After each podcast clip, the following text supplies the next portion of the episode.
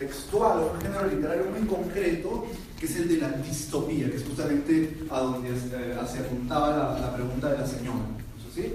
Em, desencanto distópico, obviamente, de qué va esto de la distopía. Em, para que se pueda entender bien esto de, la distopía, necesitamos obviamente comprender la palabra antónima, entre comillas antónima, después diré por qué lo de las comillas, Em, que es la palabra utopía, ¿cierto? Em, se suele decir que las distopías em, serían eh, novelas o, tipos de, ficción eh, en donde de lo que se trataría aparentemente es del planteamiento de una utopía negativa. Y claro, ¿de qué va esto de la utopía? El que haga un poco una, una historia sociocultural de, los textos eh, culturales que, eh, referidos a, este concepto de, utopía. A ver, en principio esta palabra es una palabra que, la inventa un inglés en el siglo XVI, eh, Thomas Moore, o, bueno, Thomas More, si quieren castellanizar el término, que significaría literalmente sin lugar o que no tiene lugar.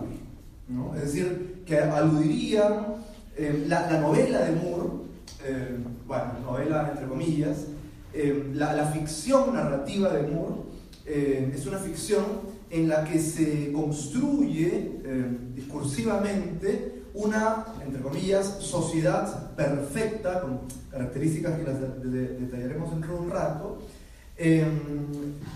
donde, digamos, en términos generales, tendría que primar eh, precisamente eh, la, justicia social, donde tendría que primar la equidad, pero es un, eh, es un tipo de sociedad que no, no, se podría ubicar en ningún lugar.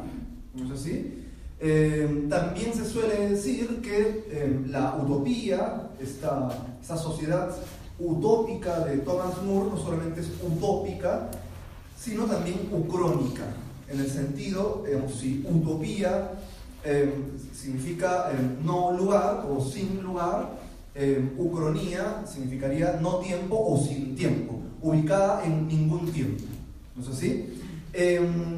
y fíjense, e, este, este libro de Thomas Moore en el siglo en la Inglaterra del siglo XVI, eh, Utopía, fue un libro que causó eh, muchísimo impacto en términos eh, culturales y políticos en la cultura renacentista. Em, bueno, ya en realidad, eh, de algún modo, en los planteamientos de, Thomas Moore en esa, en esa ficción narrativa están vinculados con una serie de planteamientos de sociedad justa, a partir de ciertos modelos cristianos y antropocéntricos eh, provenientes de los planteamientos de Erasmo de Rotterdam, eh, un pensador eh, holandés supremamente importante también para las concepciones humanistas del Renacimiento europeo. y cuando, al, poco tiempo que publica Thomas Moore su Utopía, se publican en Italia y también en Inglaterra otro par de ficciones narrativas muy semejantes. ¿no? la... bueno, hoy día he, venido así de, un planeta distópico y estoy un poco más nervioso de Entonces, les decía, em, uno es eh, Tommaso Campanella, que publica en el siglo XVI, también pocos años de, la utopía de Moore, em, La ciudad del sol.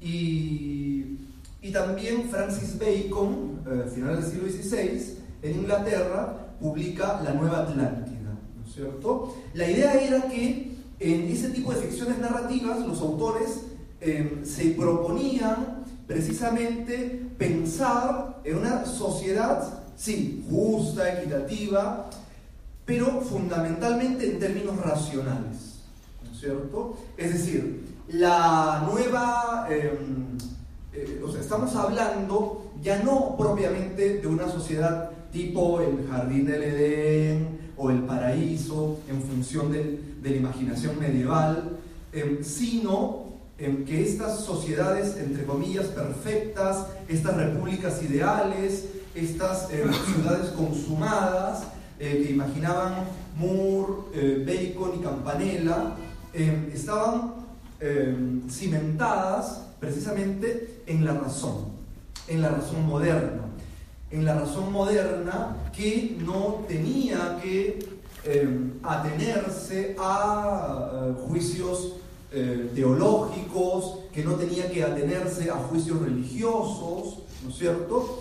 Estamos hablando justamente de que estas em, em, maneras de concebir nuevos modelos de sociedad apuntan justamente a, por ahí, alguien que asistió a la conferencia del lunes pasado pueda recordar algo, apuntan a, a, lo que eh, Max Weber, un sociólogo alemán del siglo XX, llamaba em, eh, el desencanto de la realidad. Es decir, em, se trata entonces de que las, eh, la justificación de estas sociedades, ciudades, repúblicas perfectas o ideales, de utopía, de la ciudad del sol, de la nueva Atlántida, Em, esas justificaciones son de carácter inmanente, no de carácter trascendente. Explico rápidamente a qué me refiero con inmanencia eh, y por otro lado trascendencia. Cuando me refiero a la inmanencia estamos señalando justamente eh, una serie de explicaciones que tengan que ver con eh, los procedimientos mismos de la razón. En, cambio, las, em, las, explicaciones que atenderían a la trascendencia tratarían justamente de plantear eh, una serie de justificaciones, una serie de, causalidades provenientes de factores eh, extrarracionales o extrahumanos vinculados, por ejemplo, con las divinidades o vinculados con em, eh, personajes míticos. ¿no? no se trataba, en ese caso, de las ficciones narrativas de Moore, Bacon eh, y, de, eh, de Campanella, eh, no se trataba de explicaciones que promovieran ya tanto, ya no promovían mucho la trascendencia religiosa, la trascendencia cristiana, a pesar de que, obviamente, tampoco es que fueran ateos o algo por el estilo, era el siglo XVI, ¿no? el Renacimiento recién. Hay que aclarar que em, la creación de los mundos utópicos, por Moore, Bacon, Campanella y un montón más, del Renacimiento europeo, em, tenían su asidero, eh, o mejor dicho, tenían como antecedente eh, la República de Platón. Eh, Platón, filósofo griego del siglo V antes de Cristo, em, en, un famoso libro de, diálogos titulado La República, eh, eh, trataba justamente de, pensar, de idear una polis en donde, eh, em, bajo la idea de, del rey filósofo, realmente se alcanzara el, el, gobierno perfecto mediante la, la verdad, el bien, la justicia, como eh, cuestiones primordiales. De alguna manera estas utopías eh, renacentistas del siglo XVI, el primero de ellos obviamente el creador de la palabra, Tomás Moro, em, trataban de basarse eh, no poco en, em, en Platón, ¿no es cierto? Y mm, este género, este género literario, este género textual, el de la utopía, más o menos eh, gozó, bueno, más o menos no, gozó de mucho prestigio eh, durante los siglos XVII, XVIII, incluso durante el siglo XIX. Sin embargo, em, durante el siglo XX ya no. Em, por una serie de razones que comentaré ahorita, pero brevemente quiero señalar algo antes de meternos propiamente a, las distopías, algo para eh, finalizar esta, los antecedentes de la distopía en la utopía. Em, tengamos en cuenta que em, eh, lo utópico no solamente fue algo que correspondió a la imaginación literaria, ¿cierto? Yo he mencionado como ejemplos tres novelas del siglo XVI, ¿no? la de Thomas More, la de Francis Bacon y la de eh, eh, Tommaso Campanella. Eh, bueno, son, son novelas, aunque un poco, en fin, si uno las compara con el Ulises de Joyce, pues son novelas, novelas desechadas, ¿no? Pero no importa, lo importante es que tuvieron un gran impacto. pero lo que quería decir era que la imaginación utópica no, eh, eh, corresponde, no se quedó solamente en la imaginación literaria, sino que em, produjo una serie de consecuencias de suma importancia em, en el pensamiento político. Es muy importante señalar. ¿no? O sea, no solo hubo una imaginación literaria utópica, hubo un pensamiento utópico, ¿cierto? Em, hubo un pensamiento utópico que, que, decantó en buena cuenta eh, eh, de manera muy intensa a lo largo del siglo XIX, ¿cierto? Justamente eh, en, una época en la que proliferaron doctrinas políticas vinculadas con el socialismo. Friedrich Engels, en un famoso artículo en el que compara el así llamado socialismo utópico con el socialismo científico hace referencia también a toda la tradición de pensamiento utópico, em, desde Thomas More, Tommaso Campanella, Francis Bacon, pasando por eh, el francés Jean-Jacques Rousseau, em, perdón, Voltaire y Rousseau en el siglo XVIII, y, nada, una serie de pensadores Em, y practicantes de, la política socialista en el siglo XIX. Es decir, se trataba justamente para varios de los, entre comillas, socialistas utópicos del siglo XIX, tanto en Francia, en Inglaterra, eh, en, Alemania, en Italia eh, y seguramente en otras partes de Europa, se trataba de eh, pensar eh, a partir de estas ficciones narrativas del Renacimiento del siglo XVI que les comentaba, se trataba de pensar en un modelo de sociedad, en un tipo de sociedad donde lo que se iba a abolir era la propiedad privada, ¿cierto? Donde se aboliera la propiedad privada, eh, pero además donde, donde desapareciera la propiedad privada, pero además donde mm, desapareciera la rivalidad y la envidia. Porque, claro, precisamente, si, ustedes recuerdan bien, eh, el último mandamiento, el libro del Éxodo, está, dice algo así como, no codiciarás la mujer de tu prójimo, etcétera, etcétera, etcétera, etcétera. Y termina algo así como, ya, bueno, no codiciarás la mujer de tu prójimo, bla, bla, bla, bla, bla, bla, y los bienes del prójimo general. ¿No es cierto? Que es un mandamiento justamente que intenta regular Em, el deseo atravesado por la rivalidad, por los celos y por la envidia, eh, eh, vinculado obviamente a, la idea de qué es lo propio y qué no es lo propio, qué es lo, es lo del otro y qué no es lo del otro. ¿Es así? Entonces, em, eh, los socialistas utópicos del siglo XIX em, jalaban algunas ideas de, de, los utopistas del Renacimiento. ¿No es así? Y claro, era un poco la, la idea de, de, de imaginar em, cómo podría ser em, vivir en un mundo en donde em, no existe eh, codicia, en donde no existe maldad, en donde no existe la dominación del hombre por el hombre. Saco esta frasecita la dominación del hombre por el hombre del Manifiesto Comunista de Marx de 1848, por supuesto. Que es una frase que recorrió, o que recorría en general toda la imaginación eh, o todo el pensamiento político utópico eh, desde el siglo XVIII. Pónganse a pensar, eh, por ejemplo, que lo que en el siglo XIX ya de manera más contundente se llamaba socialismo, o algunos también llamaban comunismo, eh, el socialismo es algo que en buena cuenta em, nace con la Revolución Francesa. ¿cierto? Claro, solamente que cuando uno de ordinario estudia la Revolución Francesa no suele eh, hacer mucho caso a, eso, ¿no? Eh, ahí hay un montón de, personajes franceses, ¿no? En Saint-Beuve y un montón de, gente más vinculada a ideas socialistas, ¿no es así? o sea, vinculadas a una serie de ideas, repito, sacadas de las utopías renacentistas, donde em, la propiedad privada ya no es, entre comillas, eh, el origen de todos los males de la humanidad. ¿No es así?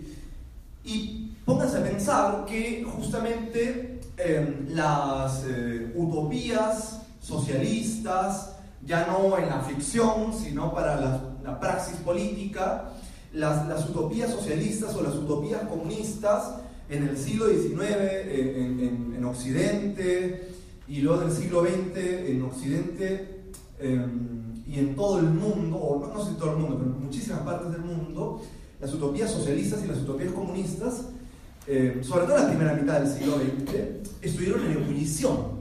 ¿no? Em, pero al mismo tiempo que, que digamos, fomentaron o, hubo muchas solidaridades, muchas simpatías, muchas militancias eh, eh, con las utopías socialistas y comunistas durante la primera mitad del siglo XX, al mismo tiempo hubo eh, una actitud de tremendo desencanto, ¿no es cierto? Precisamente a eso va la palabra em, o la expresión esta del título desencanto utópico. Es decir, de algún modo, en el siglo XX, desde este nuevo eh, género novelístico, la distopía, de lo que se trataba era de comenzar a cuestionar las utopías sociales de los siglos anteriores. Es decir, em, eh, eh, las, sociedades utópicas que desde el siglo XVI europeo, XVI, XVII, XVIII, XIX, esas sociedades utópicas que antes se veían prácticamente bajo el ojo enamorado, en esas sociedades utópicas que se veían con mucho candor, en las primeras décadas del siglo XX se ven más bien con mucha distancia. Em, es decir, prontamente, fíjense, prontamente, eh, cuando me refiero a prontamente, me refiero incluso en en los primeros años del siglo XX, antes de que triunfara la Revolución Soviética de 1917, justo este mes conmemora el centenario de la Revolución de Octubre en San Petersburgo. Eh, un acontecimiento obviamente de, su importancia para la humanidad, con todos los memores que eso trajo.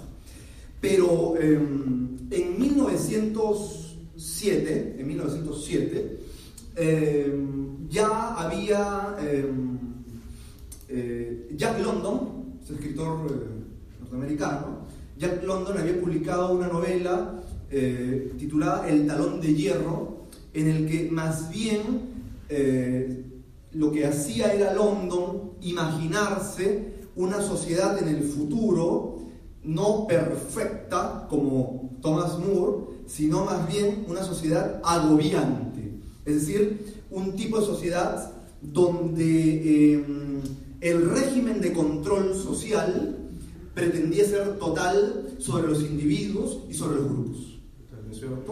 Em, entonces, y bueno, a partir de London, eh, bueno, en realidad London no inventó el término distopía, ¿no? Se dice que, el, pensador inglés del final del siglo XIX, John Stuart Mill, fue el que eh, acuñó el término distopía, ¿cierto? Y, en fin, London lo utilizó y luego em, en 1921 em, en una novela rusa em, eh, titulada Nosotros, se me, se me cae el, apellido del autor, Samiatov, no me acuerdo ahorita con exactitud, eh, es otra distopía, etcétera, etcétera.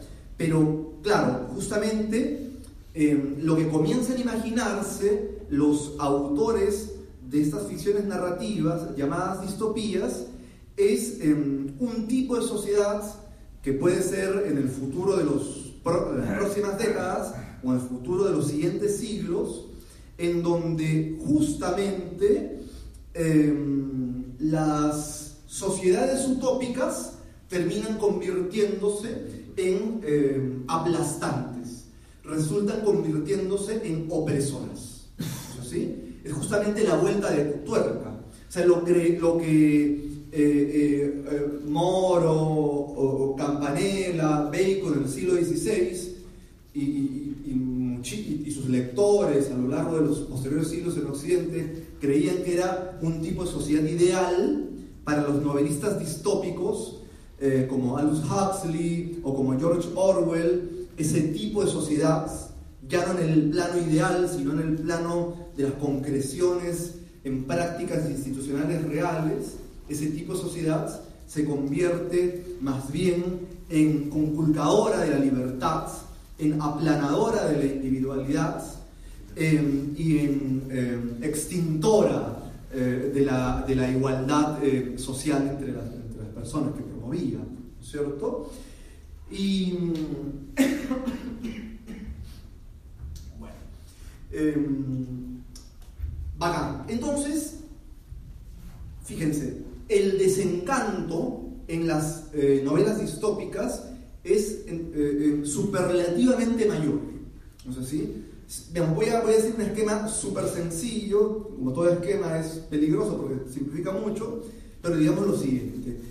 Si es que eh, en buena cuenta las utopías renacentistas, la de Moore, la de Bacon, la de Campanella, em, tenían un talante em, eh, tremendamente optimista, ¿cierto? más bien las distopías de, Huxley, de, Ray Bradbury, que es un escritor norteamericano, pero bueno, no lo trabajé acá porque es norteamericano, este, pero igual lo voy a mencionar, ¿eh? eh bueno, en fin, pedidos del gran hermano.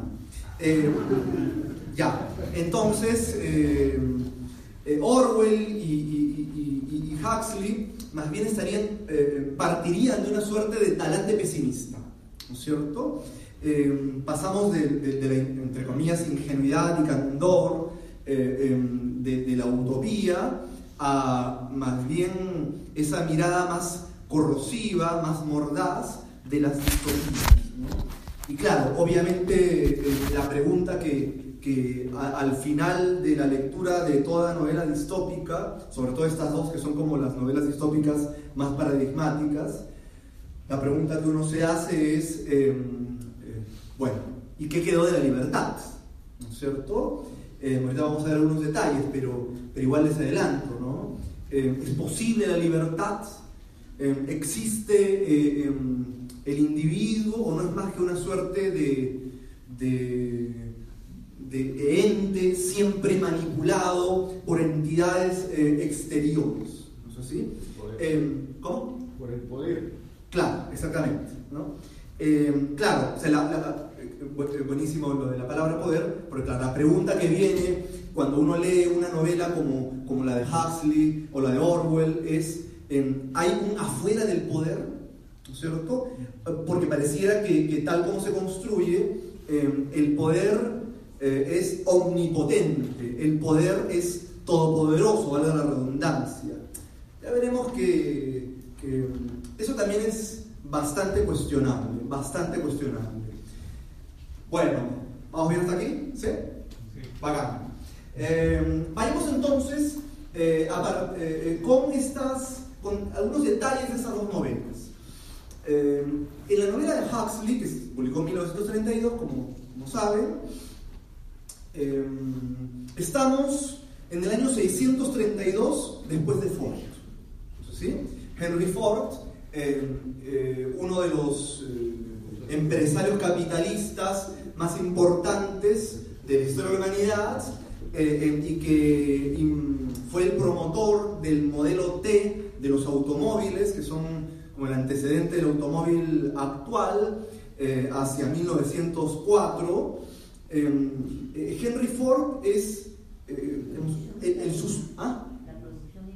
Exactamente, sí, la, la, producción en cadena, la producción en serie, pero es el equivalente de Cristo en la novela. ¿no? Es decir, antes, eh, fíjense que la forma en que se construye nuestra periodización de la historia en, en Occidente o los países occidentalizados es antes de Cristo y después de Cristo. Pero en la novela, eh, Cristo es sustituido, repito, por Ford. eh, antes de Ford y después de Ford. Y claro, sí, la novela está en el año, comienza en el año 632 y se supone que es el momento en, el que el progreso industrial em, habría llegado em, en, su, en, uno de sus momentos de mayor realización. Estas cadenas de montaje que propone Henry Ford. ¿no? O sea, tengan en cuenta que eh, se trata, sí, de no solamente un, automóvil, como por ahí señaló la, señora, eh, no solamente se trata justamente de, un tipo automóvil, sino que em, se transforma el modelo productivo precisamente para, eh, para que los procesos de producción, para que los procesos de producción sean mucho más rápidos, sean mucho más dinámicos Em, se puede producir más en menos tiempo. ¿No es cierto? Tecnología. Sí, sí, con mucha tecnología, pero además donde, fíjense, em, se promueva más el consumo. Porque en el tipo de capitalismo del siglo XIX, em, el consumismo no era algo relevante. Eh, o sea, sí, tenía que haber eh, consumo, obviamente, ¿no? Pero esta intensificación del consumo de las mercancías, de los bienes y servicios, se vuelve algo eh, superpotenciado para la economía fordista, ¿cierto? Entonces, em, en el año 632, eh, en, la novela de, em, de Aldous Huxley, hay un solo Estado que gobierna el mundo entero, es el Estado mundial.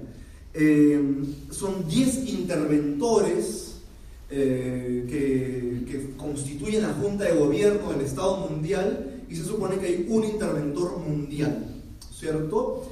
Y eh, hay tres consignas que tiene el Estado Mundial en un mundo feliz.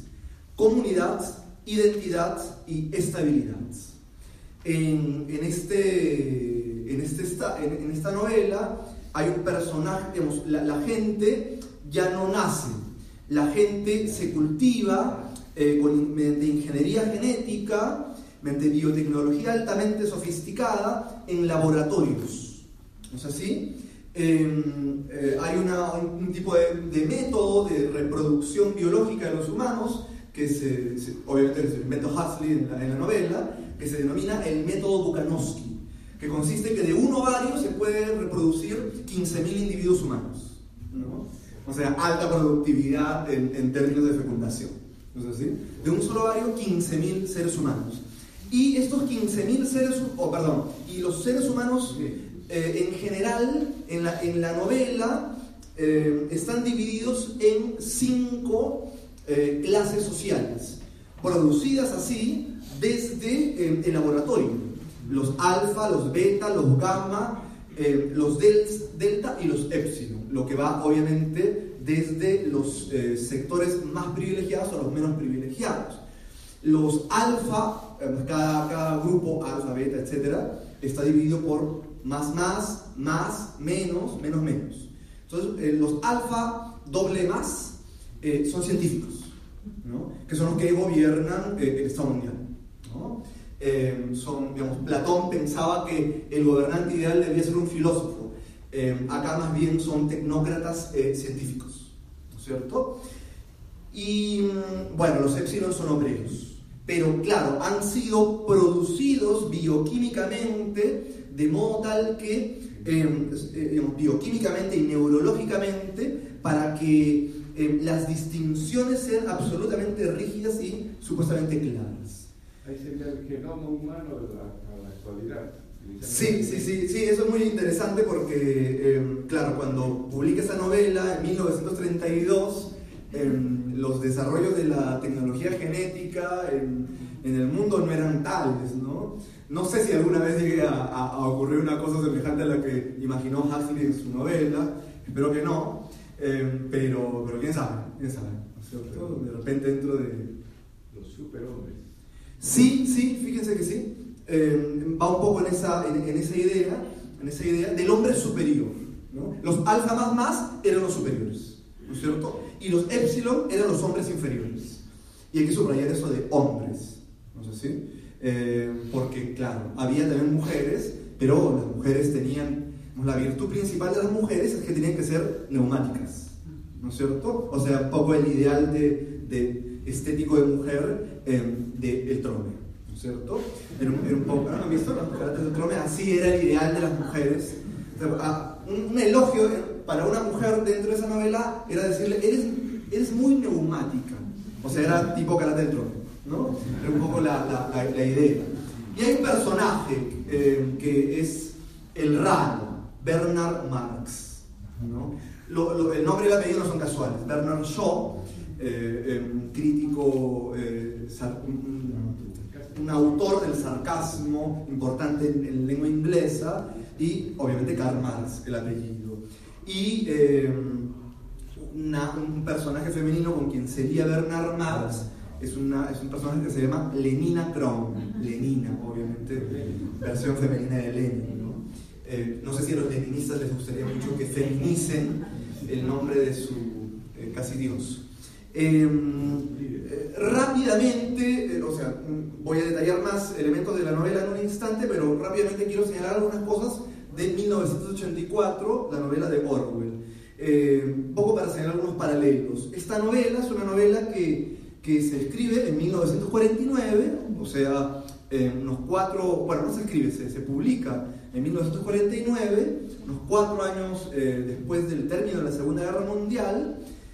Eh, Orwell muere al año siguiente, en 1950, y eh, está ambientada, sí, en el año 1984. ¿no? Obviamente en ese año no pasaron las cosas como Orwell eh, se había pensado, no tenía por qué haber pasado obviamente, y en ese caso, en, el, caso de, eh, de, la novela de Orwell, el mundo está dividido, hacia el año 1984, está dividido en tres continentes, Oceanía, Eurasia y Asia Oriental. Oceanía correspondería a lo que hoy en día denominamos eh, Occidente, o sea, los países de Europa Occidental, eh, eh, Norteamérica, eh, eh, Australia y Nueva Zelanda.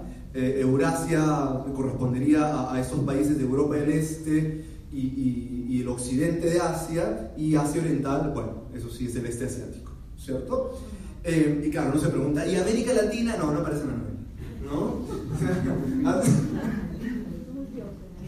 bien democrático, bien democrático. Así de simple, ¿no? no sé, ahí, George Orwell se, no se hizo líos y no aparece en la novela. Eh, ¿Para qué? Pues no los latinoamericanos, ¿no? Eh, bueno, ya. Eh, y allí hay tres, el, el, la novela está, digamos, el personaje central, así como en la otra novela, el personaje central es un tipo, entre comillas, raro llamado Bernard Marx. Acá, en 1984, eh, también en Londres, el personaje central eh, se llama eh, Winston Smith. Winston, bueno, Churchill, y Smith porque es un apellido re común en Londres, ¿no? Y en Inglaterra en general. Y bueno, allí Oceanía es gobernada por un único Estado. Es un único Estado donde gobierna un partido único, donde realmente no existe la propiedad privada, no hay tanta cosa tecnológica, hipertecnológica como en el caso de Un Mundo Feliz, de Brave New World, pero todos los habitantes de Oceanía son eh, espiados en sus casas y en cualquier parte de sus casas y en cualquier parte de las ciudades mediante un dispositivo llamado las telepantallas. Muy semejantes a los eh, teléfonos inteligentes que tenemos ahora, ¿no? Solamente que más grandes, ¿no? Las, los teléfonos estos que se llaman inteligentes son chiquitos. Imagínense la telepantalla eh, en un mundo, perdón, en 1984 son del tamaño de este ecran, ¿no? Y en las telepantallas, eh, ¿quién vigilaba permanentemente? Eh, eh, The Big Brother, el hermano mayor o el gran hermano, depende de cómo quieran traducirlo, valen las dos traducciones. Eh, hay, hubo un reality show eh, llamado el, Big Brother, ¿no? No me acuerdo de dónde era. Eh, pero claro, se supone que el, hermano mayor, el gran hermano, el Big Brother, es el líder del partido político eh, del único partido político eh, eh, que gobierna de manera hipercolectivista, ¿no es así? Y el Estado, eh, digamos, totalitario de Oceanía, en esa novela de Orwell, tiene también tres lemas. Así como los lemas del Estado mundial de la novela de Huxley son comunidad, identidad y estabilidad, que los vamos a, repensar en un ratito, los tres lemas, eh, son un poquito más largos, de 1984 son, uno, la guerra es la paz, em, dos, la libertad es la esclavitud, y tres, la ignorancia es la fuerza. ¿No es cierto? Eh, súper fuertes, ¿no? Súper fuertes esos tres lemas. Hay más lemas así, súper berracos. Em, pero además, en el estado eh, eh, que en el, en el estado que gobierna Oceanía, eh, en la novela de Orwell, se, se, supone que se habla una única lengua, que es la neolengua, ¿no es cierto? La neolengua, que es una lengua construida a partir de, entre comillas, simplificaciones del inglés, ¿no es cierto? Y que lo que propaga es el doble pensar así está escrito en la novela, como una sola palabra, el doble pensar. Eh, o sea, eh, digamos, el hablar de modo tal que eh, se utilice siempre de manera sistemática y muy cínica el engaño, bajo la idea de que eso es la verdad. Y hay solo tres ministerios en el, en el Estado de Oceanía, ¿no? No como nosotros que tenemos 20. A, fíjense, tienen nombres maravillosos los, los tres ministerios. El ministerio de la verdad, el ministerio de la paz y el ministerio del amor. Hermosos, ¿no? El ministerio de la verdad eh, se encarga de promover el pensamiento único en todos los habitantes, ¿no es cierto? Todos tienen que pensar en lo que piensa eh, el, el, Big Brother. Y todos tienen que pensar, eh, perdón, no tienen que pensar ¿no es cierto? La idea es repetir las tres consignas. La guerra es la paz, la libertad es la esclavitud y, em, ¿qué dije? Ah, la ignorancia es la fuerza. Con tal que se repitan esos tres lemas, em, se vive, se debería vivir feliz, ¿no es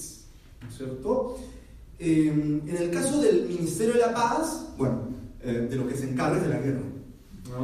De lo que se encarga es de la guerra eh, con eh, con los gobiernos de Eurasia y del Asia Oriental. Pero la idea es que em, se crea, el, Ministerio de la Paz tiene por labor siempre promover la idea de que los, los, los, que comenzaron la guerra siempre fueron los otros.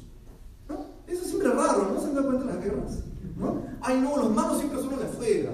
No, no, no, es que nosotros somos tan buenos, ¿no es cierto? Claro, ¿no?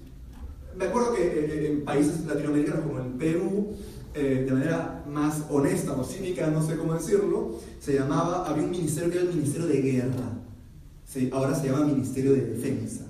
Ah, de repente es más hipocritón decir Ministerio de Defensa, obvio, ¿no? Porque claro, la idea es que la guerra comienza porque el otro me ataca. No, yo soy tan bueno, ¿no es cierto? Los malos son los demás. No, no, no. no. Y el Ministerio del Amor. Ese me gusta mucho. El Ministerio del Amor se encarga de torturar a la población. Eh, eh, porque lo único, el único tipo de amor que se promueve en el estado eh, de Oceanía es el amor al Big Brother, al gran hermano. No puede haber otro tipo de amor. No puede haber el amor a mi padre, a mi madre, a mi hermano, a mi hermana, a mi amigo, a mi amiga, eh, a mis hijos, a mis hijas, a mi esposo, a mi... No, no, no, eso no existe. ¿No es cierto? El único amor es el amor al gran hermano. ¿No es cierto? Em, y claro, se supone que si uno cumple todos los preceptos en pensamiento y en práctica, de, propalados por el Ministerio de la Verdad, el Ministerio eh, de la Paz y el Ministerio eh, del Amor, uno debería vivir feliz.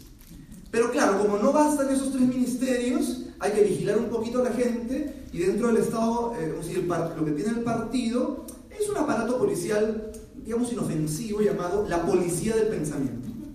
¿No es cierto? Que vigila a los eh, habitantes del Estado de Oceanía eh, las 24 horas del día. ¿No es cierto? la policía del pensamiento, ¿sí? Durísimo, durísimo. Hay, hay, más, un montón de detalles, pero quiero que regresemos a la novela de Huxley y que nos detengamos un poco eh, a, pensar en comunidad, identidad y estabilidad vinculado con eh, felicidad. Eh, un, pequeño paréntesis filológico.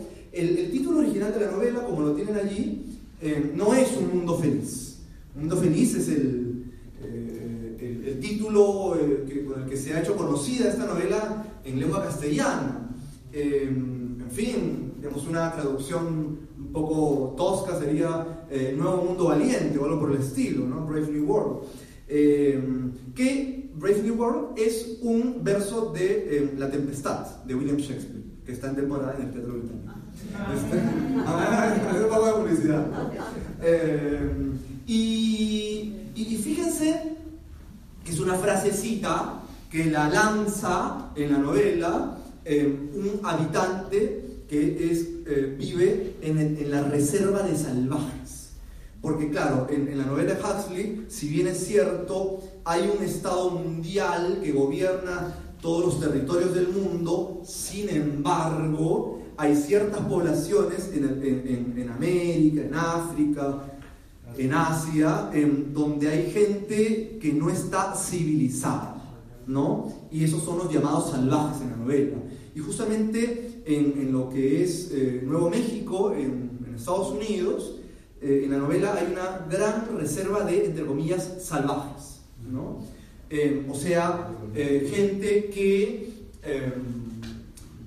nace, no se cultiva, gente que tiene pareja, gente que vive casado, gente que vive con la monogamia, gente que tiene vínculos intensos en términos afectivos, eh, con otros, ¿no es cierto? Eh, eso dentro de la novela es considerado lo salvaje.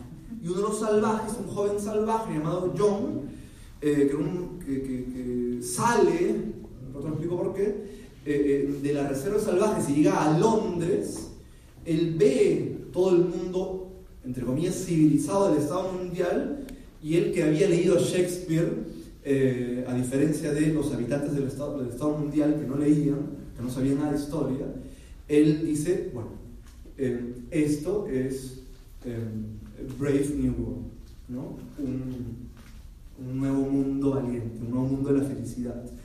Porque en, esta novela de Huxley, la felicidad es un imperativo. ¿no? Se convierte en una obligación ser feliz. Está eh, prohibido estar triste cierto? Está prohibido sufrir, ¿no es así? Eh, y claro, es, muy interesante eso, ¿no? Porque mm, eh, de algún modo esta, eh, la, novela de Aldous Huxley lo que hace es realizar lo que el, no sé, lo que la sociedad industrial desde el siglo XVIII, de la revolución industrial, ha buscado. Acuérdense si, si, han visto la película de Charles Chaplin, eh, Modern Times, eh, de 1935, 36, no me acuerdo bien. Em, antes de comenzar la película eh, em, sale una pantalla que dice sobre la sociedad moderna industrial, que es la cruzada por la felicidad humana. Tiempos modernos. Sí, tiempos modernos. ¿Sí? ¿No lo diga? Eh, eh, tiempos modernos de, Charlie Chaplin, eh, claro, dice irónicamente, por supuesto, que, sí, que, el liberalismo industrial del siglo XIX, concretado a inicio del siglo XX, em, hizo todo lo que hizo para que los seres humanos sean felices, ¿no es cierto? Em, para que no suframos, ¿no es así? Interesante, porque si uno se pone a pensar, en el caso de los seres humanos, eh, una de las, o mejor dicho, no una de las, la razón central, la razón central por la que los seres humanos sufrimos es, por la, eh, es, que eh, nos vinculamos con otros seres humanos. O sea, si no nos vinculáramos con otros seres humanos, no sufriríamos. Sufro porque he establecido eh, vínculos intensos y prolongados con otros seres humanos desde el nacimiento. ¿no? De ordinario, en, la típica familia eh, patrilineal eh, nuclear, eh, está papá, está mamá, hijo, hijo, ¿no es cierto? Em, y, claro, fíjense, en el modelo de sociedad feliz de la novela Huxley, em, claro, supuestamente cada persona es feliz porque no tuvo papá, porque no tuvo mamá. ¿Qué paja, no? o sea, una eh, papá. Este, claro, fíjense, eh, eh, por ahí cuando uno comienza a, meterse más en la literatura o en, casos clínicos de psicología, psicoanálisis o psiquiatría, uno se da cuenta que, la gente es infeliz por lo que Sigmund Freud denominaba la novela familiar, ¿no? Típico un tipo, una tipa, va al diván con su psicoanalista y comienza diciendo, ay, es que sufro tanto porque mi papá cuando tenía 5 años me metió un correazo y, uno tiene 38 años y lo recuerdo como si hubiera sido ayer, ¿no? Eh, y claro, ¿por qué sufrió? Por el papá o por la mamá que me dijo esto, que me dijo aquello y bla, bla, bla, bla, bla. Claro, uno podría imaginarse, ¿no? Típica fantasía infantil, que, hace unos días me lo dijo mi hijito de casi 5 años, Marcelo. Me dijo, em, papá, me, dice Marcelo, em, ¿cómo sería el mundo sin papás y sin mamá? ¿No? Yo, le digo, bueno, no sé, dime tú cómo sería, ¿no? Eh, eh, claro, me dijo, sí, la novela Hudson, ¿no? Sería el mundo feliz, ¿no? Eh, y, y, y, todo el tiempo comeríamos chocolate, y, de dónde ¿Y quién haría los chocolates? Bueno, Dios nos, lo traería, ¿no? claro, influencia de mi madre, hijo de Dios, ¿no? ¿Y si no existe Dios? No, pero tiene que existir, bueno, en fin, piénselo, hijo, ¿no? Eh, pero claro, la típica fantasía infantil es que no haya papá, que no haya mamá, para que no sufra, ¿no es cierto? O sea, uno comienza a sufrir cuando tienes a alguien que obviamente... Eh, que no satisface tu deseo. No y no estoy hablando en términos sexuales, ¿eh? aunque incluyan eh, el sexo. ¿no? Eh, fíjense, un niño, un niño, no, es bueno siempre pensar esto desde la chiquititud. ¿no? Existe un tipo de seres humanos raros que se llaman niños, ¿cierto? un niño o una niña, no quiere algo, Típica, un niño chiquitín, ¿no? dos, tres, cuatro años, vamos a pensar. Todos hemos tenido esa edad alguna vez, obvio. ¿no? Y de repente le llama a la mamá. Mamá, mamá, mamá, mamá, mamá. Y de repente la mamá, ¿qué? ¿Qué? ¿No es cierto? Y de repente el niño dice, nada. ¿No? Bueno, me dice papá, papi, papi, papi. ¿No? Me acuerdo que el niño mi mamá me decía, hazte tu mamá de barro. Bueno, eh, no lo hice, por eso fui el psicoanalista. Ya. Eh, pero fíjense, y claro, o sea, cuando el niño o la niña está papá, papá, papá o mamá, mamá, mamá, eh, o sea, no, no hay algo preciso que le esté demandando. O sea, en principio, el niño, o sea, ese ser humano pequeño, ese ser, ese ser humano pequeñín, no sabe exactamente qué desea. Pero sabe que lo que desea tiene que ver con el otro con el otro eh, significativo, con el otro que se construye como un íntimo en ese vínculo afectivo, ese otro papá, que es el papá, la mamá, o el hermano, la hermana, o quienes sean los criadores, las criadoras, los cuidadores, las cuidadoras, ¿no es cierto? Em, pero claro, en la novela de Huxley em, nadie sufre, repito, porque em, no saben qué es la familia. Es más, algo muy interesante la novela, eh, la novela comienza con una escena en la que el director de eh, incubación y condicionamiento de Londres eh, el director de incubación y condicionamiento de Londres está dando una clase acerca de cómo cultivar seres humanos en los laboratorios, cómo producir seres humanos en laboratorio. Y él dice, em, bueno, él que es un pata muy culto, etcétera, etcétera, en la novela, él comienza a señalar que, eh, bueno, eh, eh, existió alguna vez en el mundo una cosa obscenísima y horrenda llamada familia. Y los muchachos que le escuchan otros alfas, o, o, eh, se quedan así, ¿qué es eso? ¿Qué es una familia? ¿No? No saben. Eh, es más, es interesante porque desde que, eh, claro, nacen y son criados por eh, estas salas de predestinación y condicionamiento neopavloviano, así se llama, ¿no? Las salas de predestinación y condicionamiento neopavloviano, neopavloviano porque eso lo exactamente, ese psicólogo, ya solo decir su nombre metos, a este eh, psicólogo conductista eh, eh, de apellido Pavlov, ¿no es cierto? El, el experimento del perrito. Eh, y claro, se supone que los, eh, los infantes, desde que, casi desde que nacen, desde que son producidos eh, biotecnológicamente, eh, están en estos gigantescos laboratorios, o mejor dicho, en estas, después del laboratorio pasan a una guardería infantil, que es la sala de, de predestinación y condicionamiento neopavloviano, donde eh, son educados. ¿Y cómo se les educa? Principalmente mediante la hipnopedia. Eh, la hipnopedia es la educación durante el sueño. Se supone que eh, durante la semana, cientos de veces durante la semana, mediante altoparlantes, eh, se van leyendo una serie de consignas mientras duermen las criaturas, de modo tal que se les queda grabado en su memoria para siempre. Y claro, cosa que cuando despiertan eh, las criaturas, ya tienen instalado eh, ese saber, ya se les condicionó mientras dormían. Y claro, tiene un montón de frases, un montón de frases hechas. Hay una frase hecha que, circula mucho en la novela que es, todo el mundo pertenece a todo el mundo, ¿cierto? Eh, que es una frase que apunta justamente a cuestionar, a cuestionar eh, la monogamia y a cuestionar eh, la, la, el matrimonio, ¿no? Porque como dice eh, Lord Henry en la novela de White, eh, El retrato de Dorian Gray, la fidelidad tiene el espíritu del propietario burgués, ¿no es cierto? Y claro, en, en, se supone que en la novela de, de bueno, se supone, de hecho en la novela de, de Huxley, los seres humanos desde que son infantes eh, tienen obligatorios juegos eróticos, ¿no?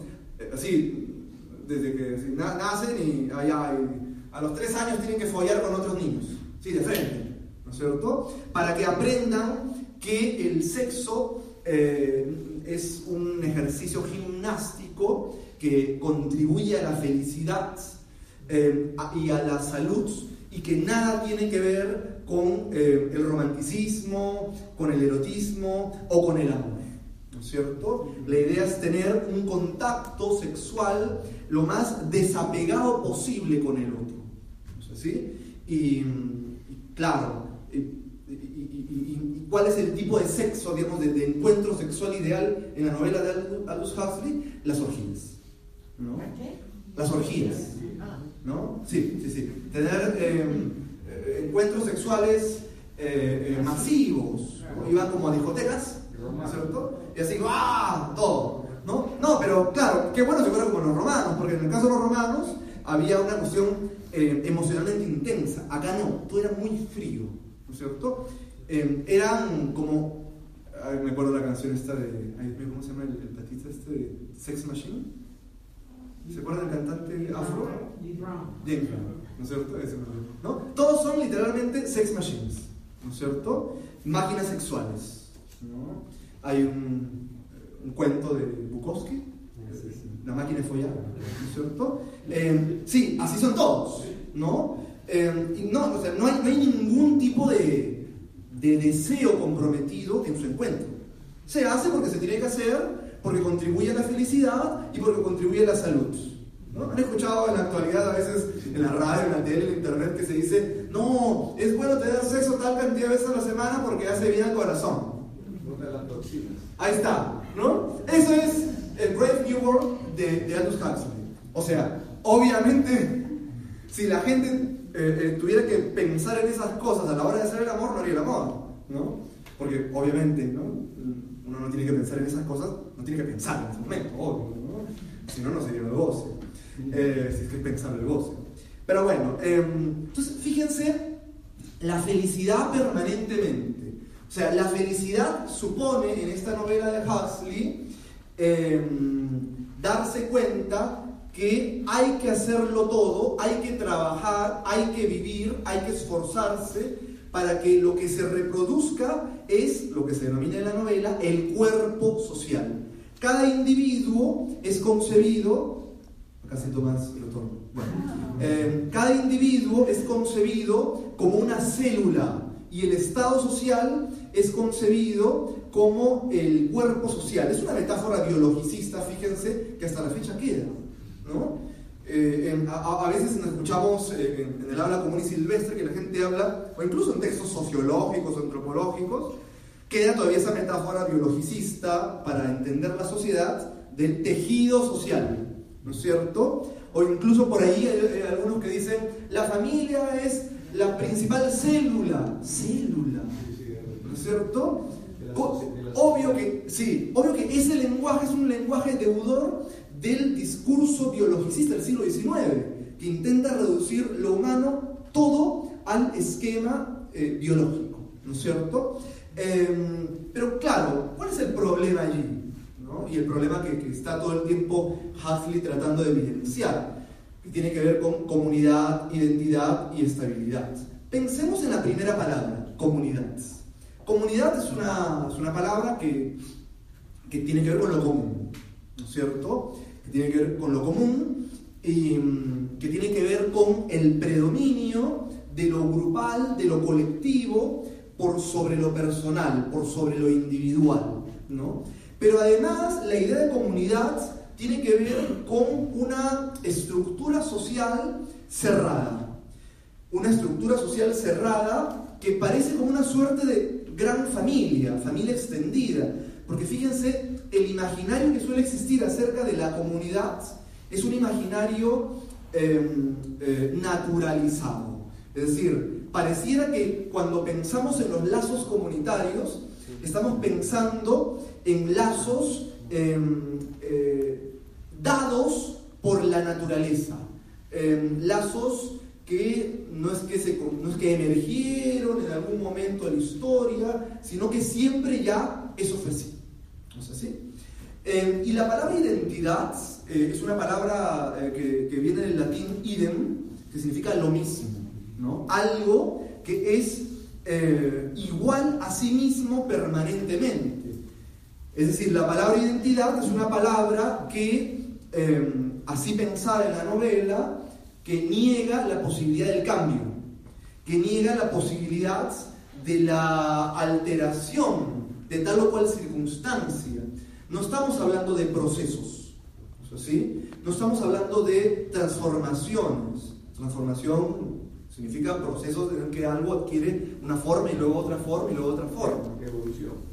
No necesariamente evolución, porque la palabra evolución tiene una connotación que va de menos a más, de lo mejor a lo peor, de lo inferior a lo superior. Y no necesariamente en los seres humanos en los procesos de transformación tienen que ver con evolución. ¿no? O sea, pónganse a pensar, eh, qué sé yo, para hablar en términos literarios, por ejemplo, eh, los poemas épicos eh, homéricos, la Ilíada y la Odisea, no son ni mejores ni peores que las novelas de Franz Kafka o que las novelas de, de, James Joyce o que las novelas de Marcel Proust. La Ilíada y la Odisea no son mejores que el Quijote, ni peor, obviamente, son diferentes. ¿no? O sea, lo que importa en los procesos de transformación es la emergencia de lo diferente, de lo otro. Pero repito, entendiendo lo diferente y entendiendo lo otro, no en, no en términos de superior o inferior. ¿No es cierto? Es que de pronto lo típico es que uno suele pensar lo diferente siempre o como superior o como inferior. ¿No es así? Pero bueno, en el caso de la novela Huxley, cuando se piensa en, lo en la identidad, es siempre este asunto de que yo sea igual a mí mismo siempre. Y claro, el único personaje en esa novela de Huxley que no le gusta vivir en comunidad, el que no es idéntico a sí mismo siempre, es Bernard Marx. ¿Cierto? Eh, fíjense eh, si pensamos en, en, estas novelas, El retrato de Dorian Gray, sobre todo El extraño caso de Dr. Jekyll y Mr. Hyde, de lo que nos damos cuenta es precisamente que el sujeto nunca es totalmente idéntico a sí mismo. ¿no? Doctor, eh, el doctor Henry Jekyll quiere ser idéntico a sí mismo todo el tiempo, pero no puede. Eh, porque, le da, porque le sale su, su, lado monstruoso, que es Mr. Edward Hyde.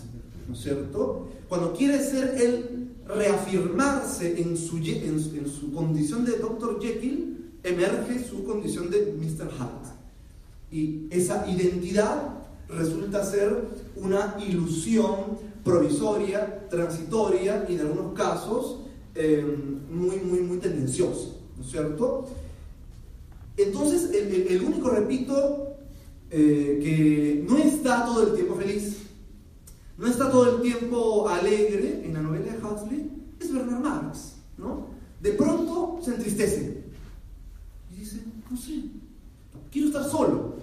Hay una ocasión en que Bernard Marx tiene una salida con Lenina Crown eh, y, Bernard Marx le propone que vayan por allí, eh, como por una playa, a ver una puesta de sol. Y Lenina Crown le dice, ¿para qué?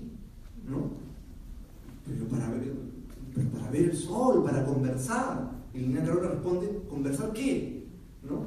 Para estar solos, le dice Bernard Marx a Lenina Crown. Pero ¿para qué queremos estar solos? Si todos pertenecen a todos, ¿no? Si todos tienen que trabajar para todos, lo que importa es la felicidad de la comunidad. Y Bernard Marx le dice, pero no sé, quiero tener un espacio individual, propio, privado. Y Elena Caro no puede entender. Y, Elena Caro le dice, y llorando, ¿no? Dice, pero ¿cómo puede ser tan anormal, Bernard? ¿No? Esa palabra es importante en la novela, fíjense. Eh, lo normal, perdón, lo normal versus lo anormal. Porque se supone que el método eh, este, eh, Bukhanovsky eh, en la novela para producir seres humanos en los laboratorios es un método de producción de adultos normales. ¿No es cierto? obviamente la idea es que tarde o temprano todos sean adultos y sean normales. Esa palabra, lo de normal, es sumamente importante en la novela y hay que pensarla un poquito más. ¿no? ¿De qué hablamos cuando hablamos de normalidad? ¿No es así?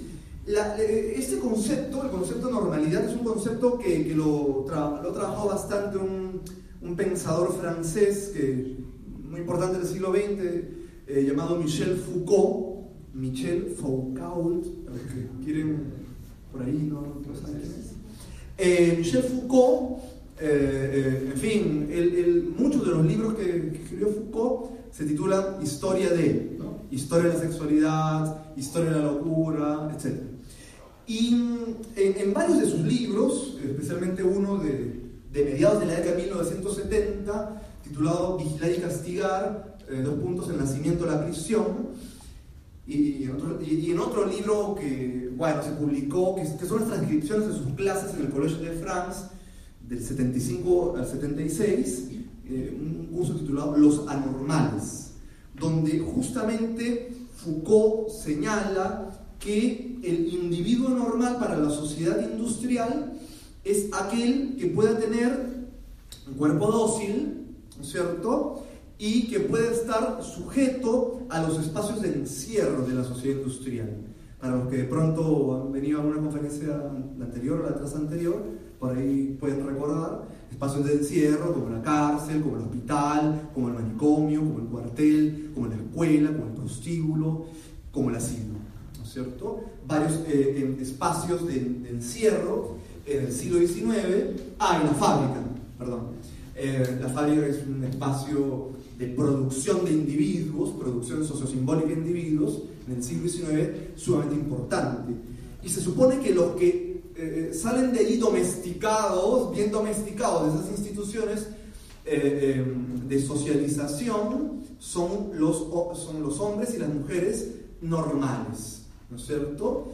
Em, claro, los anormales serían precisamente aquellos que em, cuestionan el ideal de la normalidad, serían aquellos que se resisten a la docilización serían aquellos eh, que constituyen esos márgenes necesarios para que se constituya el poder también. Fíjense, si no existieran los, entre comillas, anormales, tampoco existirían los, los, tipos normales. ¿No es así? O sea, los anormales, tanto los normales como los anormales, son ficciones sociales creadas por el poder. ¿No es cierto? Ficciones sociales creadas por el poder. No es que realmente exista la gente normal o que realmente exista la gente anormal, ¿no es cierto? Eh, sino que eh, esos conceptos, esas conceptualizaciones del normal o, de la, o del anormal se producen desde ciertos dispositivos de poder justamente para vigilar y para controlar mejor a la población, ¿no es cierto? Eh, y eso sucede en esta novela, ¿no es así? Donde, la novela Huxley, comunidad y estabilidad. ¿no es cierto? Perdón, comunidad e identidad. Y la, la palabrita clave que la dije, estabilidad. La idea es que em, todo permanezca idéntico a sí mismo a lo largo del tiempo sin mayores modificaciones. ¿Y, y, qué quiere decir eso? Por ejemplo, em, que no haya memoria. ¿no? Que no haya memoria ni individual ni memoria colectiva. En muchos momentos de la novela Huxley se señala que eh, Henry Ford, bueno, eso no, es, cierto en la realidad, pero en la novela sí, se señala que Henry Ford habría dicho alguna vez que la historia es una patraña, ¿no es cierto? Que la historia es una patraña. Y por eso es que em, en, la educación hipnopédica, en el Estado mundial, en la novela Huxley, no se, enseña, no se enseña, no se habla nunca del pasado, salvo eh, eh, en algunas ocasiones eh, para los alfa más más. ¿no? Los demás no saben que existieron libros, no saben que existió Shakespeare, etcétera, etcétera, etcétera. ¿No? Digo Shakespeare porque se supone que Shakespeare es uno de los, libros de Shakespeare, son libros prohibidos dentro del Estado mundial, ¿no es cierto? pero, claro, la gente no recuerda los, adultos normales no recuerdan su niñez, ¿no es cierto? Y tampoco saben qué será de la vejez, porque la idea es que la, idea es que la gente muera joven, ¿no es cierto? Eh, y, claro, para eso se preserva la juventud, por medio de una serie de eh, tecnologías hormonales eh, y demás fármacos. Hay toda una industria farmacológica dentro de la novela para que la gente no envejezca. Así como en, la película está el hombre bicentenario, no sé si lo han visto. ¿Cómo se llama? Williams, ¿puede ser? El director. Eh, claro, eh, el, patita este, el protagonista de la novela, nunca envejece. La idea es que en, o perdón, en la película nunca envejece, en esta novela de Huxley, la idea es que la gente no envejezca, permanezca así, ¿no? joven aunque pasen los años. Y claro, ver a un viejo por la calle es obsceno, ¿no?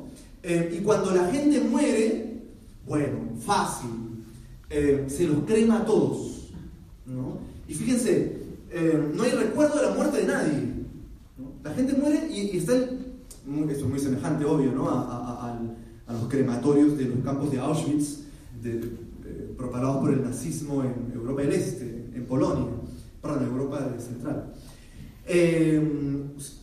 no importa, o sea, nadie sabe cuándo nació, o perdón, cuándo fue producido. ¿no? Nadie, eh, eh, nadie recuerda el momento en que alguien murió. No hay huellas. ¿Cómo? No hay huellas. Exactamente. No hay vestigios de la existencia de nadie en, eh, en la historia. Porque no hay historia. ¿No es cierto? Porque no hay tiempo. ¿no? Como no hay tiempo, la gente es feliz. Mejor dicho, porque no hay conciencia, o se pretende que no haya conciencia del tiempo. Y claro, hay un elemento clave que no he mencionado, una droga. El soma, exactamente. El soma. Sí, es, eh, claro, con una serie de fármacos, no hay enfermedades. Eh, y el soma, el soma es la droga perfecta, porque te drogas rico y no hay bajón. ¿No es cierto? Por supuesto, no hay resaca. Y además es obligatorio drogarse. ¿No es cierto? El Estado Mundial provee eh, semanalmente a los habitantes un frasco de pastillas de soma Todo el tiempo uno va al restaurante y dice, ah, me daba dos pastillas de soma. Vas a la discoteca, me dan tres pastillas de soma. Todo el tiempo, ¿no? si la gente tiene un mínimo de, ah, se comienza a entristecer, le meten soma. ¿No es cierto? No le meten, se meten soma. Cualquier parecido con la realidad actual es pura coincidencia, ¿no? ¿Te han dado cuenta que con esta suerte de eh, eh, idea actual de que la felicidad te genera una alta rentabilidad y es obligatorio estar feliz y las siete meses y tanta vaina, ¿no es cierto? Eh, claro, si uno resulta ahora para el discurso médico y psiquiátrico actual, y psicológico incluso, resulta que si uno está triste, uy, tienes depresión y si tienes depresión, hay que drogar a la persona. Ritalina, alprazolam, eh, Prozac, Prozac, ¿no es cierto? Es el soma de la actualidad, ¿no es cierto? Claro, ¿no? Uno va de repente a un psiquiatra y le dice, no, que me siento mal, toma Prozac, ¿no es cierto? Estás deprimido, ¿no? ¿Para qué vamos a perder el tiempo en conversaciones? Tienes que producir, hermano, ¿no? Producción, producción rendimiento. Byung-Chul Han, un pensador coreano-alemán actual, señala que eh, vivimos la sociedad del rendimiento. Eh, de algún modo un mundo feliz es eso también, es la sociedad del rendimiento y de un hiperconsumismo. Eh, hay que, digamos, hay, una frasecita hipnopédica muy loca en, la novela Huxley que es remendar, ¿cómo es? se, me, fue la cosita esta. ¿no? Remendar es menos dinero. Entonces la idea es que apenas, no sé, se me salió un hilito a la ropa, tengo que botar la ropa para comprar una ropa. Así, a toque, a toque, sí, sí, sí, es la ropa con don, así, usar y botar. ¿No es cierto? Usar y botar, a toque, nada que la revolución no, no, peligroso. ¿no? Eh, tengo que botarla, ¿no? Eh, y además la, la, la, ropa está hecha de acetatos, sí, súper sintética, ¿no? más que la que tenemos ahora. Sí, entonces es, claro, porque la idea es consumir, consumir, consumir, consumir, consumir, consumir, consumir. Y la felicidad. ¿no? Lo único que le falta a, a, esta novela para que se parezca más a la actualidad es publicidad. ¿No es cierto? Claro, ¿no? Porque la, la, la publicidad evidentemente nos promete el paraíso perdido. Sí, sí, sí. Bueno, digamos que la publicidad, no sé, tiene como principio En ese punto ya no era necesaria la publicidad. No, ya no, ya, había triunfado, claro. Sí, sí, sí. Ya, la felicidad había triunfado. No es como ahora Coca-Cola, ¿no? Coca-Cola este, ah, es la mercancía de la felicidad, ¿no? Justamente porque no la tenemos la felicidad, ¿no? Eh, pero en la novela, como ya todo el mundo es feliz, está súper drogado, no hay problema, ¿no es cierto? hablando de felicidad.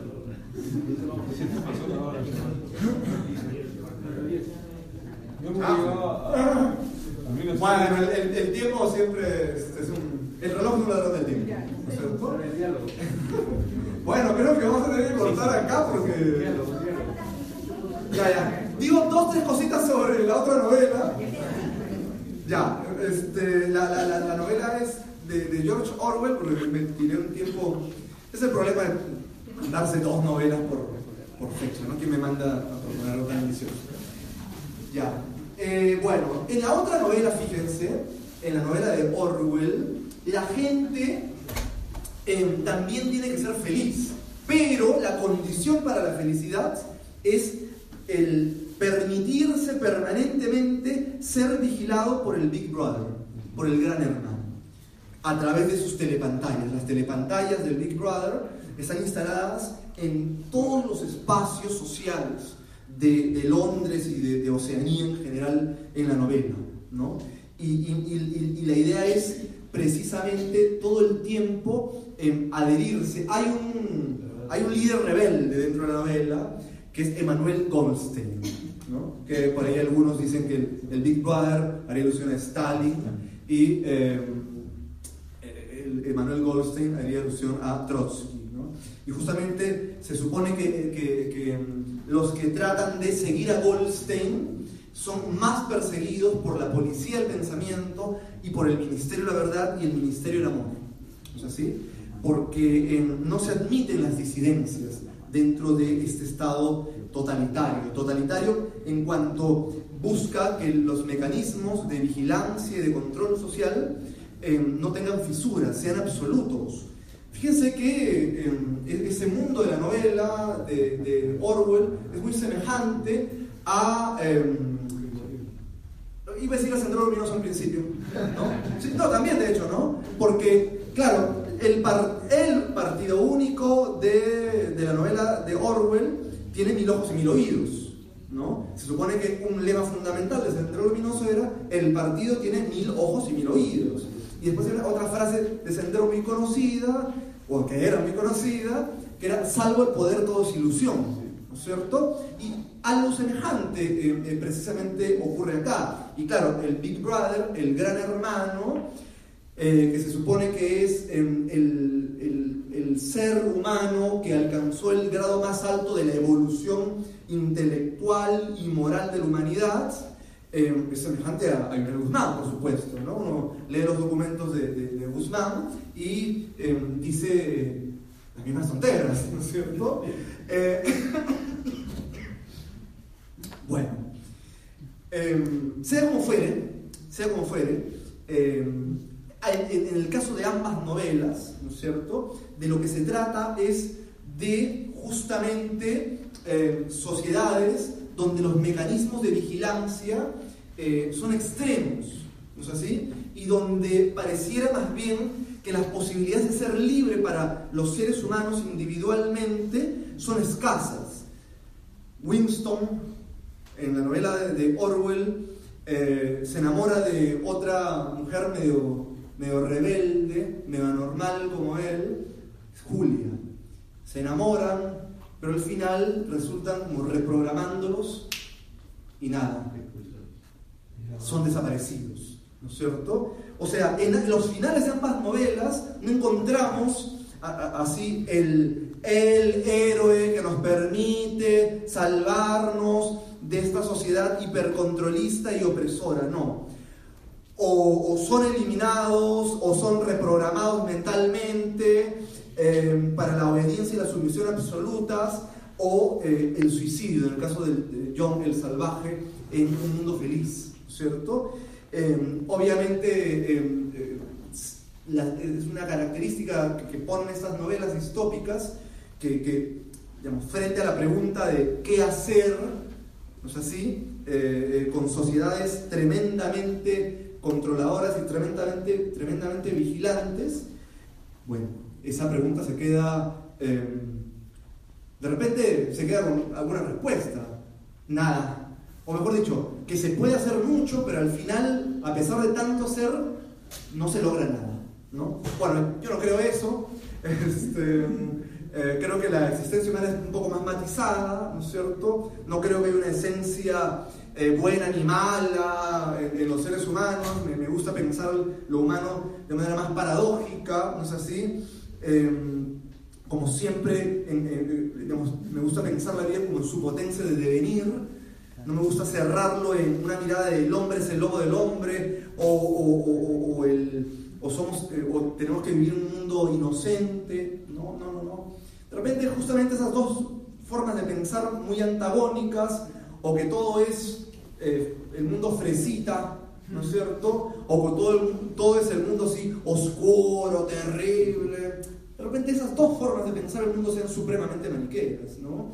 Eh, en, la, voy a cerrar con lo siguiente, al mediodía estaba justamente eh, en, la sala de emergencias pediátricas en el Hospital Rebelete porque estaba con uno de mis hijitos que estaba un poco mal de salud. Y claro, uno se enfrenta ahí con esa estructura de salud a una estructura pues, casi del gran hermano. ¿No? Eh, pero al mismo tiempo se da cuenta que la gente intenta hacer cosas por salir de allí. Justo me enteré que mañana hay paro nacional de salud, ¿no? Eh, pero al mismo tiempo, terrible, ¿no? No sé si eso es bueno o malo, creo que es malo. Eh, pero al mismo tiempo, algo que me, me, encantaba, ya a nivel micro, que esos niveles micro son nada desdeñables, hay que valorar muchísimo las intervenciones micropolíticas, las microtransformaciones de la vida cotidiana son importantes. Y de lo que me daba cuenta, yo con mi hijo, eh, era justamente de esas diferentes posibilidades, con todos sus errores, defectos, limitaciones e imposibilidades, esas supremas capacidades de amor que tiene la gente. ¿no? Cada, había diferentes hombres y mujeres, adultos, adultas, eh, que no son, no son ni normales ni anormales, cada uno muy tierno, muy tierna con su hijo o con su hija. ¿no? Entonces, eh, eh, esas cosas dan la posibilidad justamente de pensar que más allá de repente de finales absolutamente derrotistas de, Un Mundo Feliz o, o, de 1984, podemos pensar justamente en que, en que el horizonte humano no es un horizonte cerrado, ¿no es cierto? Eh, y que, bueno, no todo está perdido. Muchas gracias y vamos a.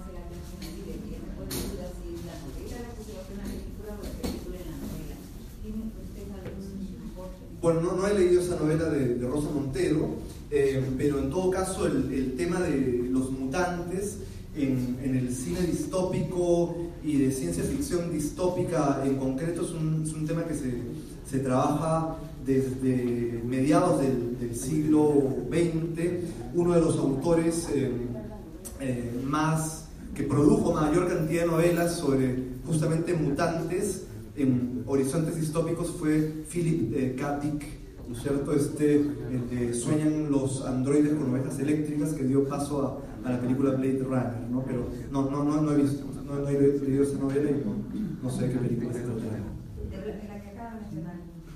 Ah, Blade Runner. Ya, los replicantes, ¿no es cierto? Eh, sí, claro, es eh, interesante porque, claro, además está otra, eh, o sea, la novela de Philip Dick eh, Sueñan los androides con ovejas eléctricas, o que da pie a la, película de Ridley Scott, eh, Blade Runner, de, la década de los 80, ya intervienen otro tipo de, personajes que son los robots, ¿no es cierto? En un mundo feliz o en 1984 no aparecen robots, no aparecen eh, androides, y claro, ya el cine robots tiene toda una serie de, cuestiones súper interesantes pero lo interesante en todo caso del, cine de robots, eh, un poco para por ahí de pronto vincularlo, es que em, a pesar de que muchas películas de este, de este, este tenor tienen un, em, un, ambiente súper distópico, em, el robot, el, el cyborg, nunca llega a ser totalmente controlado eh, por eh, la inteligencia artificial. Vamos a pensar, por ejemplo, eh, en el final de Terminator 2. No sé si han visto del Exterminador 2 con Arnold Schwarzenegger. donde finalmente el, robot, que es el exterminador, Arnold Schwarzenegger, llega a, a, resistirse, ¿no es cierto?, a, los mandatos que tenía ya codificados y, y, bueno, él mismo tenía que destruirse, pero saca el dedo el dedo gordo, yo he visto N veces ese final, cada vez que lo veo lloro, ¿no? Un amigo con el cual hicimos una, un programa radial sobre este, cine de robots y, ambos compartimos nuestra inmensa pena cuando bajaba y lloraba, ¿no? Porque están humanizados esos robots, y que, así como Bernard Marx y en algo Winston Smith en estas dos novelas de Huxley y de Orwell, que quiere decir humanizados, que están atravesados por la angustia, que están atravesados por el deseo, que están atravesados por el sufrimiento, la imaginación, la posibilidad de imaginarnos de manera em, eh, radicalmente otra siempre nuestra existencia, aunque eso pueda tener efectos no absolutamente, em, no sé, revolucionarios, pero finalmente la imaginación radical es una capacidad humana que, puede aunque sea un poco, es un poco nomás, embellecer el mundo. ¿No? una pregunta? Sí. Este, debe ser por el tiempo, ¿no? Pero sí, pero... en el título hay una parte que, que no has... Ay, el hombre unidimensional. El hombre unidimensional. Sí. Parece que tiene algo que ver con, con este Marcus. Marcus. Y, y tratando de compartir lo que has dicho, este, estos, estos, estos seres en estos dos mundos este, serían pues evidentemente seres alienados y que esa alienación pues es, es el paradigma de buscar para ser feliz. No, no sé qué otras cosas Sí, gracias que, en fin.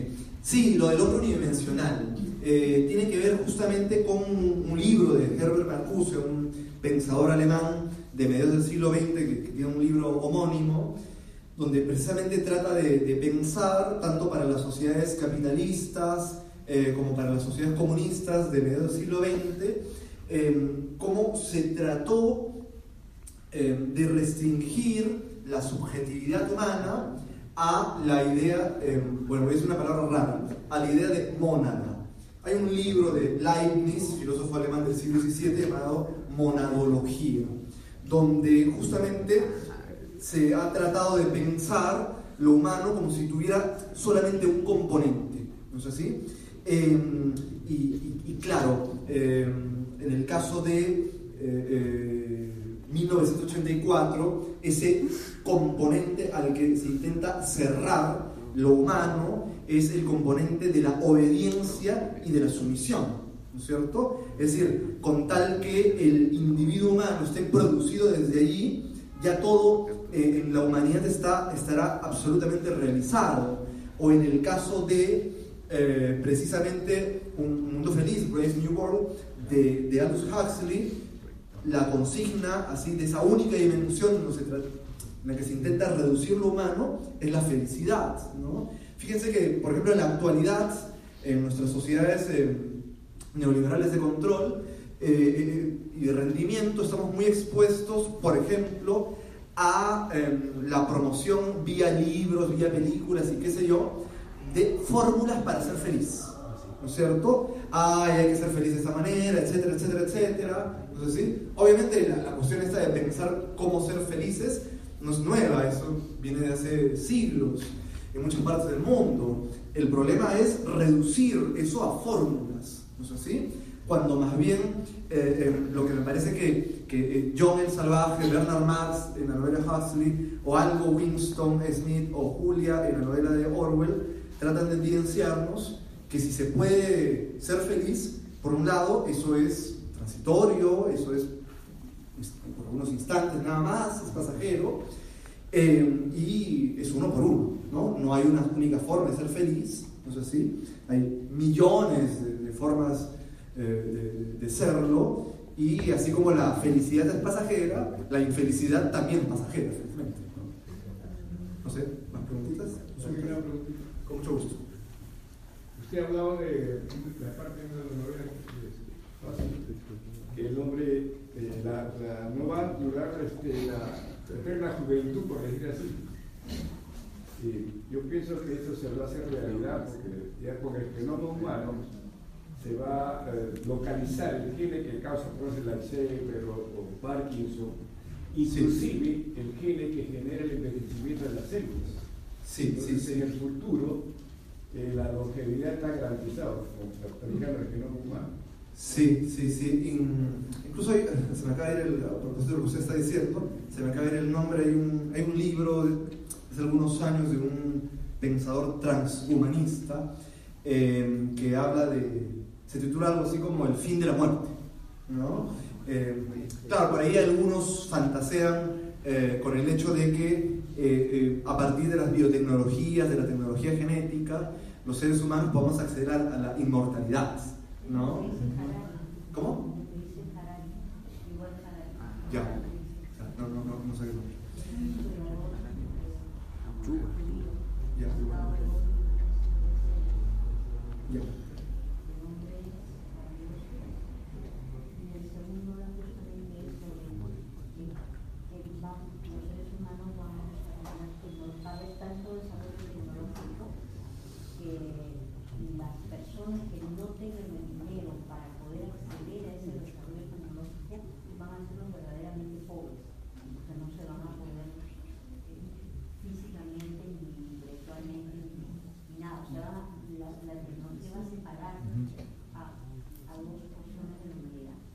Sí, que es interesante porque se relaciona con una frasecita himnopédica de la novela Huxley, que es que en, esa novela nadie se enfrenta con obstáculos serios. Y claro, el obstáculo más serio de los seres humanos es la muerte, por supuesto. ¿no? Hay miles de obstáculos eh, difíciles por los que pasamos en existencia, pero el obstáculo irresoluble es precisamente eh, la muerte. Y fíjense, eh, hay múltiples tipos de ficciones, literarias o no, a lo largo de la historia, de los discursos culturales en la humanidad, desde los cuales, o mejor dicho, que permiten fantasear a propósito de la inmortalidad, ¿no es cierto? Es un poco esta eh, esta idea de, tratar de ser como dioses. Ya podemos ir hasta un poco más antiguo, de hace como tres milenios, Prometeo, en fin, Fausto, en el caso del personaje este eh, mítico europeo.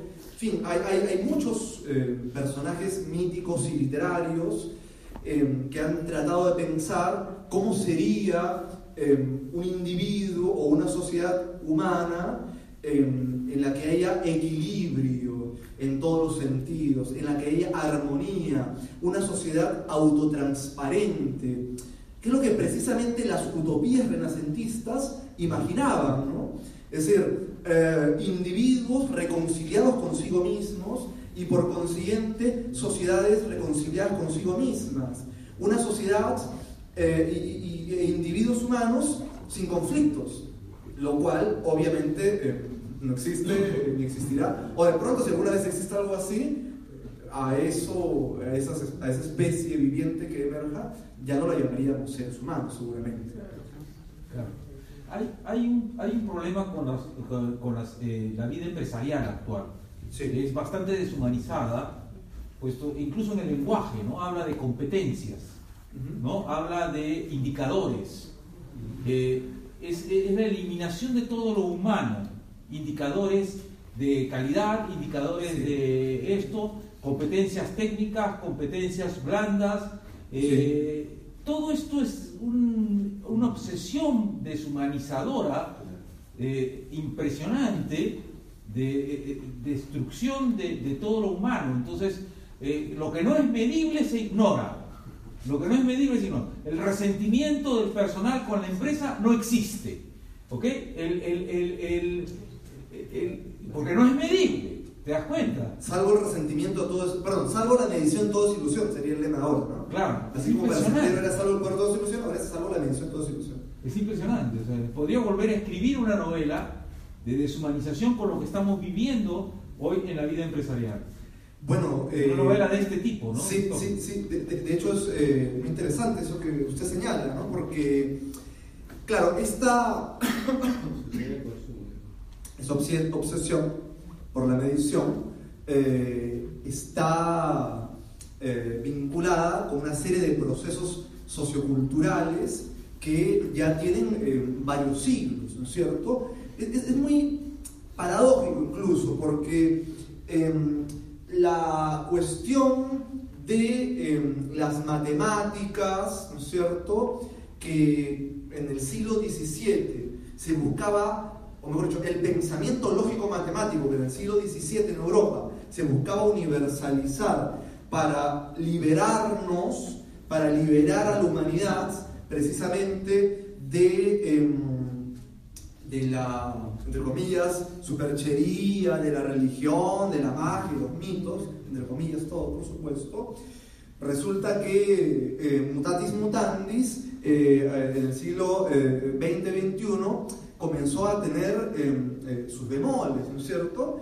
Pero claro, uno podría pensar que, los seres humanos podríamos hacer de, de, lo que sea un motivo justamente para producir esos procesos que, eh, usted llama deshumanización. Me estoy acordando ahorita de, un, em, de un video de un humorista argentino, eh, Peter Capusotto. ¿no? sé si alguno de ustedes lo ubica. Y Peter Capusotto tiene un, sketch que se llama Dictadura Hippie. Eh, que parece un oxímoron, obvio, ¿no? Porque uno se imagina el hippismo como, ah, qué bacán, ¿no? Eh, la liberación de cualquier dictadura. y donde, claro, se supone que en, esa, eh, en ese sketch los hippies son los nuevos gobernantes, han hecho un partido único y la gente en vez de tener su cédula de identidad tiene su porro de identidad, ¿no? su troncho de identidad, ¿no? y está prohibido, eh, eh, no sé, y es obligatorio escuchar a Jimi Hendrix, ¿no es cierto? no sé, o sea, cualquier cosa se puede poner. Fíjense en el caso de las sociedades comunistas o las sociedades socialistas, como se las prefiera decir, o como se llamó en el siglo XX, los socialismos realmente existentes, a los que hace alusión la novela de, Orwell, se supone que emergieron como la posibilidad, una posibilidad histórica muy importante de, em, de promover los ideales de la Revolución Francesa. Libertad, eh, igualdad y fraternidad. O incluso podemos retroceder peor, ¿no? Retrocedamos al cristianismo, ¿no? Se supone que Jesús de Nazaret promovía una, em, una forma de, pensar, un, un, tipo de práctica eh, social donde justamente el otro tuviera prioridad, lo que San Pablo denominó ágape, ¿no es cierto? tratar de retirarme yo para que el otro sea lo clave y no mi ego. Y fíjense, eh, eso fue en el siglo I de nuestra era y vamos un poquito en la historia, es el siglo XV y terminó en el Tribunal del Santo Oficio, en la Santa Inquisición, ¿no es cierto? O sea, 1500 años después, eh, em, un pensamiento y una práctica liberatoria como la cristiandad resultó ser una práctica de terror de Estado, porque la iglesia cristiana medieval era el Estado, ¿no es cierto? Era un terrorismo de Estado, ¿no? Eh, y el comunismo, que en, mucho menos tiempo, digamos, eh, eh, no pasaron 1500 años para que, como en el caso del cristianismo, ¿no? tuvieron que pasar como 1500 años para que se produjera un terrorismo de Estado dentro de la iglesia. en el caso del comunismo, tenía una cosa brutal, ¿no? de repente, el problema sea eh, que estos ideales revolucionarios de alcanzar una sociedad absolutamente utópica, absolutamente armónica, absolutamente transparente y absolutamente eh, eh, reconciliada consigo misma, se ponen tan maximalistas que, que, justamente están tendiendo a algo extremadamente inhumano, ¿no es así? fíjense, ¿quién puede ser completamente justo?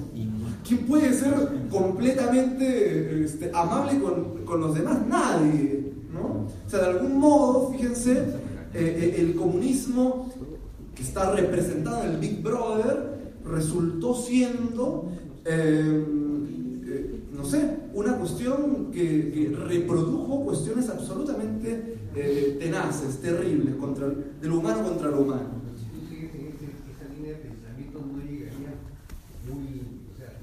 rápido a una solución como la de Hasse, ¿no? En la novela, ¿no? O sea, eliminando todo lo humano, precisamente todo esto que genera esas maximizaciones, se lograría más bien alcanzar la felicidad, ¿no?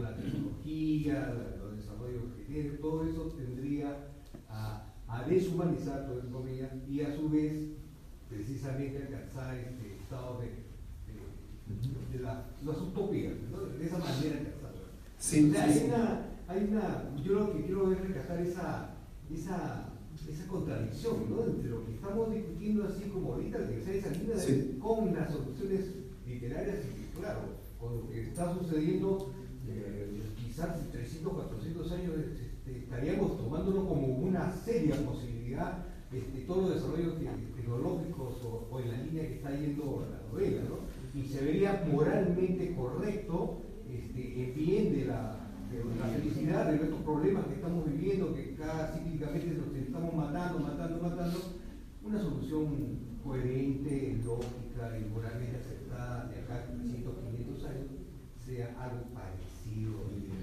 Bueno, es, es, en todo caso es imposible saberlo, no, no, tenemos una bola cristal.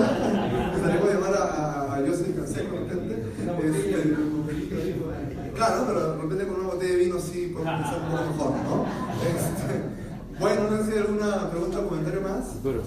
Ah, eh, bueno, tengo la suerte de ser tu alumno, así que conozco algunas de tus filiaciones. Gracias, Dani.